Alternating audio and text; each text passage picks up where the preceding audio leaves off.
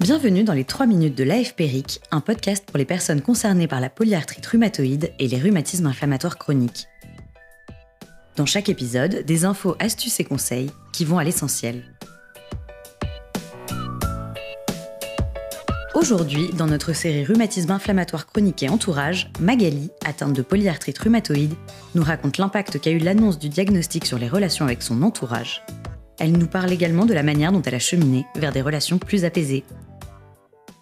Donc un diagnostic qui est donné, c'est un mot qui est posé sur, euh, sur des souffrances, mais il y a quelque chose qui, qui, indéniablement bascule. Je crois que c'est à ce moment-là qu'il faut être capable de s'entourer de différentes personnes pour faire face à cette annonce de diagnostic. Le, positif que j'ai pu tirer de, de l'ouverture, notamment avec les associations, auprès des associations et auprès de, de personnes qui étaient, euh, qui étaient aussi impactées par cette maladie, me rendre compte que je n'étais pas toute seule. Parce que je pense qu'un diagnostic comme celui de la polyarthrite rhumatoïde plonge dans une solitude qui est quand même très forte, euh, à différents niveaux d'ailleurs. On a une solitude euh, face à soi-même, mais euh, il y a aussi une solitude sans doute par rapport à l'entourage. Et je pense que faire face à ces trois champs différents, soi-même,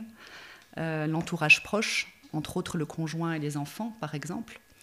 Et euh, l'entourage professionnel, c'est aussi euh, trois chemins qui sont compliqués et, qui nécessitent malgré tout euh, d'être accompagnés. L'entourage proche peut accompagner et écouter, mais je pense que l'entourage proche, par rapport à cette maladie qui est quand même invisible, c'est compliqué. On pourrait spontanément, en première intention, avoir envie d'être aidé par l'entourage, que ce soit l'entourage qui nous porte. Et en fait, je pense que ce n'est pas possible parce que si nous-mêmes, euh, malades, on ne connaît pas encore la maladie, l'entourage peut encore moins la connaître, puisque l'entourage n'est pas impacté euh, par ses douleurs, par ses réveils euh, matinaux. Pour moi, ça a été euh, quelque chose de très important d'être acteur de sa maladie pour aussi accompagner l'entourage. Parce que ça m'a permis de limiter mes attentes par rapport à l'entourage, de garder, j'ai envie de dire, un lien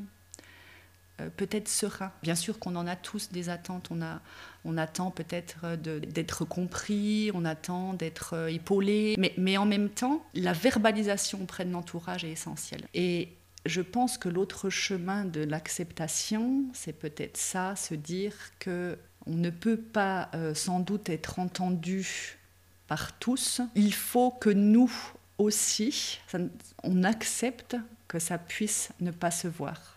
C'est-à-dire que on ne peut pas tout attendre des autres. Et je pense que derrière le diagnostic, il y a aussi tout un chemin d'acceptation de ce qu'on est, de ce qu'on va renvoyer à l'entourage, et de comment on fait avec cette nouvelle donne, de comment je dois euh, exprimer, comment je dois euh, me dire, sans tomber non plus dans le pathos, sans tomber dans euh, la victimisation. Sans... Et en fait, je pense que ça, c'est un, équilibre qui est très très difficile à trouver, mais qui peut être trouvé. Merci Magali pour votre témoignage.